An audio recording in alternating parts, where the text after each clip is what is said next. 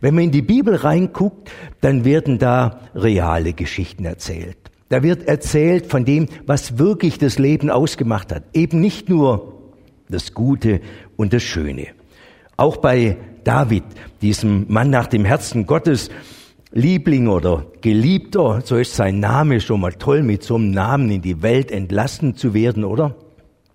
Jedes Mal, wenn die Frau ihn gerufen hat, David, war das eine Liebeserklärung. Das hat doch schon mal was für sich. 756 Mal in der Bibel erwähnt. Schon die Zahl macht dann deutlich, das ist wirklich eine wichtige Person.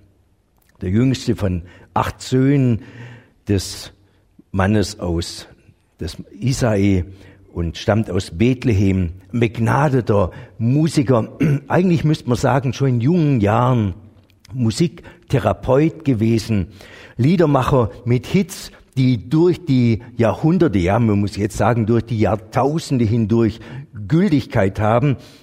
Ja, wenn man überlegt, wenn Lieder gesungen werden mit dem Text, der vor 3000 Jahren gemacht worden sind. Das hat schon was für sich. Und dann wird er beschrieben als bräunlich, mit schönen Augen und guter Gestalt. Also, könnte man sagen, einer, wo jede Frau gesagt, jede Mutter gesagt hätte, den nehmen wir als Schwiegersohn. Wir haben kein Bild von ihm. Das heißt, es gibt viele Bilder, ups, viele Bilder, äh, ist eins davon, viele Bilder von ihm, das hat der Michelangelo äh, gemacht, eine große Skulptur. Und die hat ihre ganz besondere Geschichte. Deswegen äh, ist mir die so, so wichtig. Michelangelo hat den Auftrag bekommen von der Wollweberzunft in Florenz, dass er aus einem riesigen, zwölf Tonnen schweren Steinblock aus Carrara-Marmor, den, wofür sie zwei Jahre gebraucht hatten, um den überhaupt nach Florenz zu bringen, aus dem ein David zu schmieden. Nee, schnieden. Zu schlagen, zu hauen, genau. Also. Und das Interessante war, an dem Steinblock haben schon zwei andere Künstler sich ausprobiert. Also 1501 hat er diesen Auftrag bekommen, schon 1464 hat ein anderer Künstler den Auftrag bekommen, an dem zu arbeiten, aber weil der Einschüsse hatte und weil da eben manche Löcher auch drin waren, hat er aufgegeben. Dann 1476 also 30 Jahre später hat ein anderer Künstler den Auftrag bekommen, das zu machen. Der hat also auch dran versucht, hat auch aufgehört. Und dann 1501 hat Michelangelo diesen Auftrag bekommen und dieser Künstler, der hat was Großartiges gemacht. Also wenn er die Bilder anguckt, das sieht aus wie lebensecht. Wirklich wie lebensecht. 5,17 Meter groß, 6 Tonnen schwer, steht das jetzt in Florenz, wo man es angucken kann. Und mir ist deswegen die Geschichte so wichtig, weil im Leben des wirklichen Davids, des Davids aus Fleisch und Blut, ein großer Künstler gearbeitet hat. Der große Künstler überhaupt. Gott selber. Und der hat aus diesem Leben etwas gemacht, dass es was wurde nach dem Herzen Gottes dass es was wurde zur Ehre Gottes. 5,17 Meter hoch, wie gesagt, dieses Standbild. Der wirkliche David war deutlich kleiner. Deswegen hat der Riese Goliath dann auch, als dieser kleine Kerl ihm entgegenkam, seine Schwierigkeiten gehabt. Was schickt mir, mir denn ein Teenager entgegen? eigentlich eine Lachnummer für diesen Riesen, der eine Strategie der Verunsicherung äh, getrieben hat. Tag für Tag, 40 Tage lang ist er an dem Tal Eta entlang marschiert und hat mit einer Stimme wie von mehreren Tubas zusammen Verwünschungen und Flüche über das Volk Gottes ausgerufen. 40 Tage lang. Jeden Morgen, jeden Abend. Und das hat Wirkung gehabt. Denn der Mann, der da war, das war sowas wie ein zweibeiniger Kampfpanzerleopard. Wenn man liest, was der allein mit sich getragen hat an Rüstung, dann war das ein Ungeheuer eben mit Namen Goliath. 200 Pfund schwerer Panzer, ein Spieß, wo allein die Spitze 25 Pfund wog und Bronzehelm, Beinkleider, Gesichtsschutz und Schuhe aus äh, Messing vorne dran wirklich ein Ungeheuer in Menschengestalt. Und diese zermürbende Taktik der, des Angstmachens hat so eingeschlagen. Das Gottesvolk hat sich verkrümelt, bis dann eben dieser junge Mann David ihm entgegengegangen ist. Keiner lasse den Mut sinken. So hat der junge Kerle seinem König gesagt. Keiner lasse den Mut sinken angesichts dieses Gegners. Das ist ja das Interessante, gell? dass diese großen Zusagen Gottes, die wir in der Bibel finden, eben nicht in einer heilen Welt gesprochen sind. Keiner lasse den Mut sinken. Das ist nicht in so eine softe Zeit des Lebens gesprochen worden, sondern in diese Bedrohungszeit. Keiner lasse den Mut sinken. David macht auch deutlich, warum nicht? Weil Gott da ist, weil Gott da ist, der über allem steht. Das Geheimnis des Riesenbezwingers David ist nicht seine Kraft, sein Können, seine Gewitztheit oder was man sich vorstellen kann. Das Geheimnis des Davids ist seine, sein Vertrauen auf Gott. Gott kann. Ich habe so überlegt, ja, wir fürchten uns nicht mehr vom David, äh, vor, vor Goliath. Unsere Goliaths haben andere Namen. Aber ich bin tief davon überzeugt, dass jeder von uns Goliaths kennt, die ihm Angst machen, die ihn irritieren. Und deswegen ist für mich diese Geschichte so wichtig, dieser Blickwechsel, den der David vor sich nimmt und dieser diesen Hinblick auf den Gott, der die Möglichkeiten hat. So bei diesem David, keiner lasse den Mut sinken. Und dann sagen wir, der David, der Mann mit der Traumkarriere. Wir kennen das so vom Tellerwäscher zum Millionär. Hier müsste man sagen, vom Hirtenjungen zum zweiten großen König Israels. Er wählt ja, er wählt, obwohl er in der eigenen Familie gar nicht so viel galt. Als der Prophet kam und den neuen König salben wollte, dann sind die ganzen anderen Jungs vorgeführt worden. Den David hat man vergessen gehabt. Der war bei der Herde draußen. Aber Gott hat ihn erwählt, weil das bei Gott eben so ist, dass er nicht auf die, den IQs guckt oder auf die Größe oder auf die Stärke oder auf das Bankkonto, sondern der Prophet sagt dann, Gott sieht das Herz an. Darauf kommt es ihm an. Und dann geht David diesen Weg. Kein leichter Weg.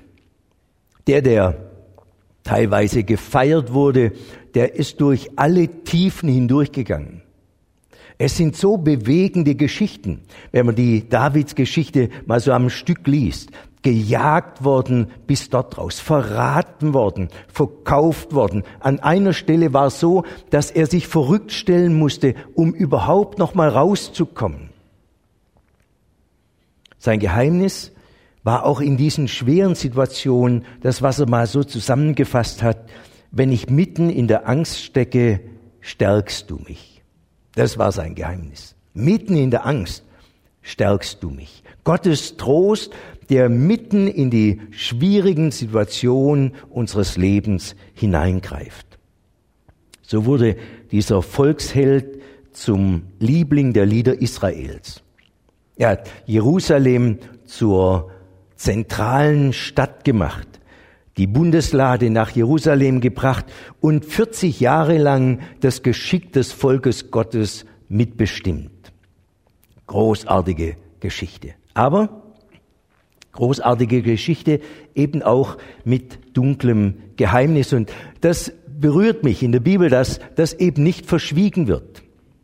Dass es auch diese dunklen Situationen gab. Der Mann mit dem funkelnden Image, das war auch der Mann mit der Schattenseite. Abgrundtief in Sünde gefallen, verführt, unter Verführung preisgegeben und aus dem heraus entstand dann so viel Not. David erlebt, was wir auch kennen, dass Sünde Sünde nach sich zieht. Er versucht, das Ganze zu verschleiern und deswegen folgt auf Ehebruch Lüge, Verrat und Mordbefehl. Da schweigt des Sängers Höflichkeit. So haben wir es als Sprichwort. Und das versucht genau der David, dieser Sänger Gottes, dass er es verschweigen will, was passiert ist. Aber dann, dann hat er doch gesungen. Nicht in den höchsten Tönen, sondern mit einem Notschrei aus der Tiefe. Offengelegt, was in seinem Herzen drin war. Weil er gelebt, erlebt hat, als ich es verschweigen wollte, da ging ich innerlich kaputt. Sünde zerstört. Sünde ist nicht harmlos. Sünde ist wie Sondermüll, der todbringend ausstrahlt. Das erlebt dieser David. Deswegen ist für ihn so wichtig, dass Entsorgung geschieht. Und Gott benutzt dazu den Propheten Nathan. Es ist eine dramatische Geschichte. Erst so ganz harmlos, der Nathan erzählt dem David scheinbar eine Schäfchengeschichte und dann plötzlich kommt diese Botschaft, du bist der Mann. Du bist der, der vor Gott gesündigt hat. Was mir aufgefallen ist beim Vorbereiten nochmal, wenn Gott uns mit unserer Schuld konfrontiert, dann nie, um uns zu vernichten. Das macht der Teufel. Der Teufel konfrontiert uns mit unserer Schuld, in die er uns reingeführt hat, zu der er uns verlockt hat, und dann konfrontiert er uns mit ihr, um uns mutlos und verzagt zu machen. Bei Gott ist ganz anders. Wenn Gott seinen Finger auf wunde Stellen in unserem Leben legt, dann nicht um uns kaputt zu machen, sondern um uns heil zu machen, um uns zu helfen, um zurecht zu bringen. Unsere Kinder sind ja in Japan als Missionare und da hat mich das so bewegt, als ich das gelesen habe. In Japan gibt es die Möglichkeit, Sünde abzubüßen. Wer große Sünde auf sich geladen hat, der kann das erleben, dass er an den Berg Omine geht und dort wird ihm ein starkes Seil um die Beine gewickelt und dann wird er über einen Felsabhang runtergelassen. 100 Meter oder noch mehr sieht er in die Tiefe hinein, ins Grauen. Und ich habe mir gedacht, boah, was für eine verrückte Angelegenheit. Nicht nur das Grauen vor sich, sondern auch das Erleben der Schuld vor sich zu haben. Und ich bin so unendlich froh, dass das nicht der Weg ist, den Gott uns weist. Das Leben des David macht uns deutlich, Gott ist in Rufweite. Gott ist in Rufweite, gerade auch für den, der aus der Tiefe zu ihm ruft. Gerade auch für den, der ganz am Ende ist, für den, der ganz verzagt ist. Das ist doch das Besondere. Gell? Am Tiefpunkt seiner Schuld erlebt der David den Höhepunkt der Liebe Gottes. Das ist unser Gott, den wir vorher so besungen haben. Der Gott, der uns am Tiefpunkt unserer Schuld, wo wir an uns verzagen und verzweifeln, die Hände entgegenstreckt und uns seine Liebe schenkt. Deswegen sang der David, weil er gesunken war und unterzugehen drohte. Er gestand, weil er gefallen war und verstanden hatte, dass er ohne Hilfe liegen bleiben muss. Und er bekannte, weil er erkannte, dass ihn seine Sünde verdammte. Und das war der eigentliche Weg. Schaffe in mir Gott. Das ist nicht nur ein Kindergebet. Das ist ein Gebet für uns indem wir Gott unser Herz öffnen dürfen und unsere Sehnsucht aussprechen können nach Reinigung, nach Hilfe. Weil purentiefe Reinheit in unser Leben kriegen wir nicht. bei allem Versuchen nicht. Aber Gott kriegt es hin, ganz tief unser Leben in Ordnung zu bringen. Jemand hat mal gesagt, viele sündigen wie David, aber nur wenige bekennen wie er. Das mag so sein. Das ist schon beeindruckend, dass er in eine ganze Reihe an Bußpsalmen seine Geschichte hineingebracht hat, die wir jetzt noch 3000 Jahre danach lesen können und in sein Herz hineinblicken können. Und da mitten hinein in diese Not kommt das Wort des David, des Nathans, Gott hat dir vergeben. Das ist die große, die große Einladung unseres Gottes. Lasst uns ablegen alles, was uns beschwert und die Sünde, die uns ständig umstrickt. Das heißt im Hebräerbrief. Diese, diese riesengroße Einladung Gottes, komm, lass uns doch zu ihm bringen. Nicht verschweigen, nicht verdrängen. Zu ihm bringen. David legt es so offenbar und er zeigt, was das Entscheidende für ihn war, dieser Weg aus dem Dunkel, das Belastetsein in das Licht Gottes. Ich bekannte dir meine Sünde, meine Schuld verhehlte ich nicht. Ich sprach, ich will dem Herrn meine Übertretungen bekennen. Da vergabst du mir die Schuld meiner Sünde. Das war das entscheidende Erlebnis des Davids. Deswegen gab es plötzlich neue Töne in seinem Leben. Deswegen war das Leben plötzlich geprägt vom Lobpreis Gottes, vom Staunen über die Gnade, vom Staunen über die Barmherzigkeit Gottes. Für mein Leben war das so wichtig, das mal zu begreifen. Sünde ist in der Bibel ein Nebenthema. Das Hauptthema in der Bibel ist, wie wir Sünde loswerden können.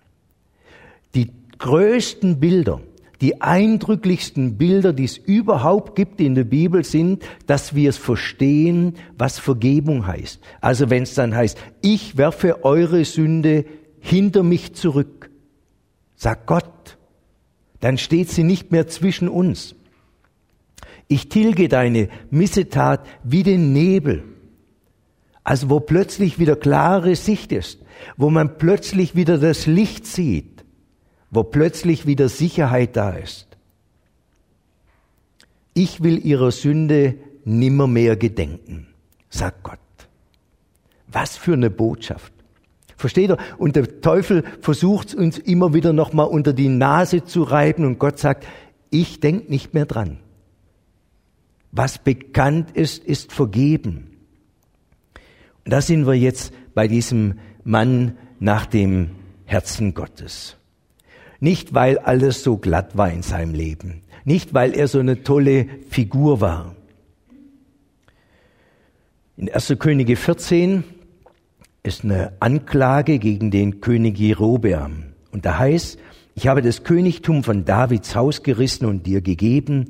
Du aber bist nicht gewesen, wie mein Knecht David, der meine Gebote hielt und mir von ganzem Herzen nachwandelte, dass er nur tat, was mir wohlgefiel.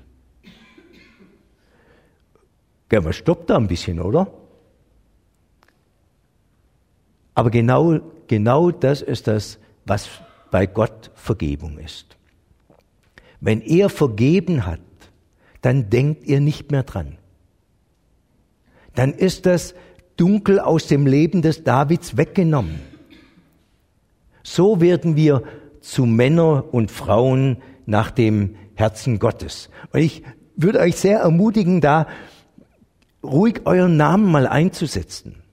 Männer und Frauen nach dem Herzen Gottes, nicht weil alles glatt war, nicht weil alles gut war, nicht weil wir Dinge beschönigt haben, sondern weil wir von der Gnade leben.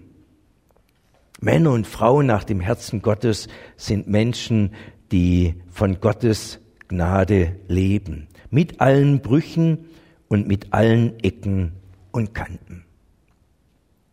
Es würde ich euch gerne noch drei ganz kurze Gedanken mitgeben von diesem David. Ich glaube, das Erste, was er uns sagen würde, wäre, nimm Vergebung in Anspruch. Nimm Vergebung in Anspruch. Mir gefällt es so, weil diese Aussage, glücklich sind, all, sind alle, denen Gott ihr Unrecht vergeben und ihre Schuld nicht zugerechnet hat. Herzlichen Glückwunsch, so könnte man das auch übersetzen. Herzlichen Glückwunsch, wenn du von der Vergebung lebst. Deswegen der erste Impuls, nimm Vergebung in Anspruch.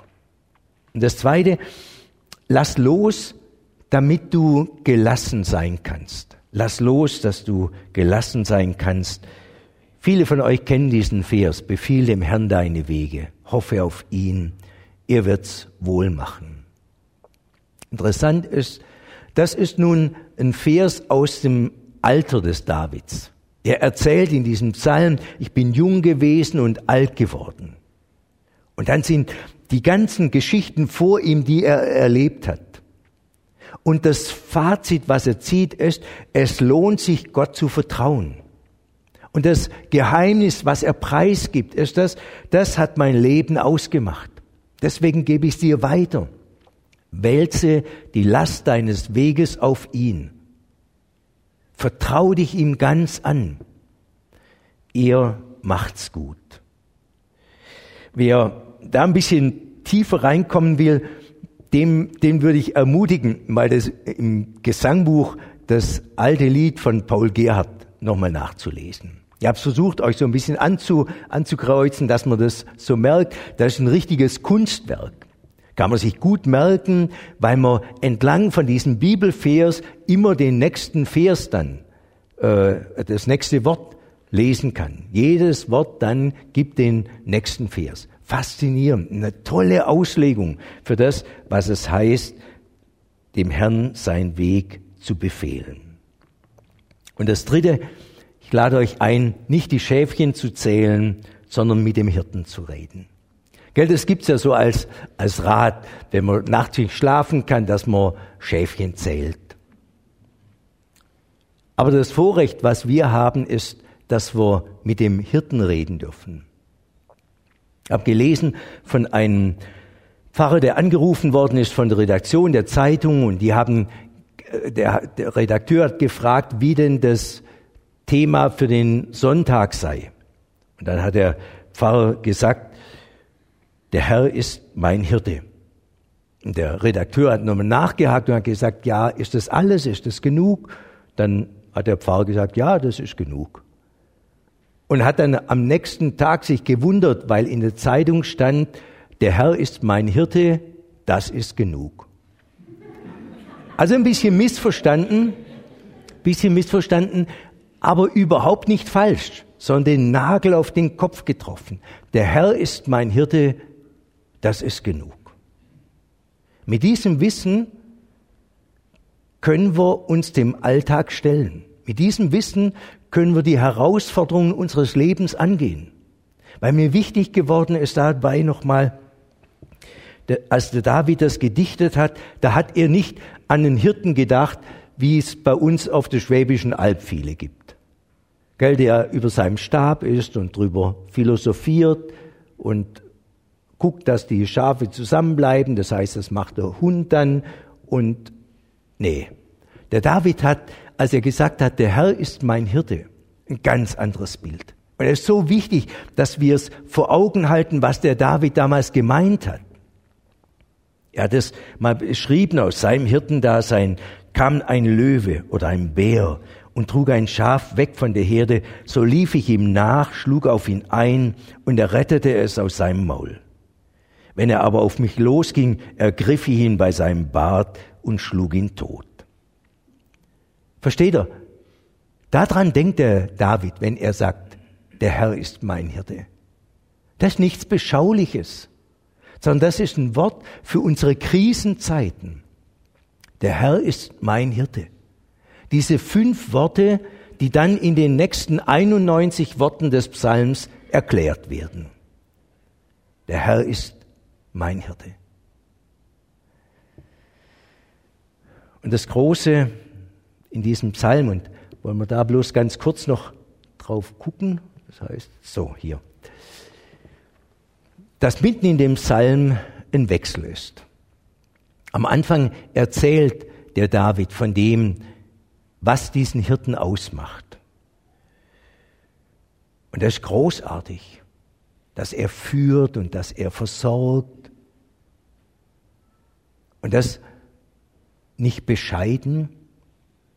In der Schweizer Übertragung heißt da, wo wir, wo der Luther übersetzt, er schenkt mir voll ein, er schenkt mir Schwibbeli, Schwabbeli voll ein.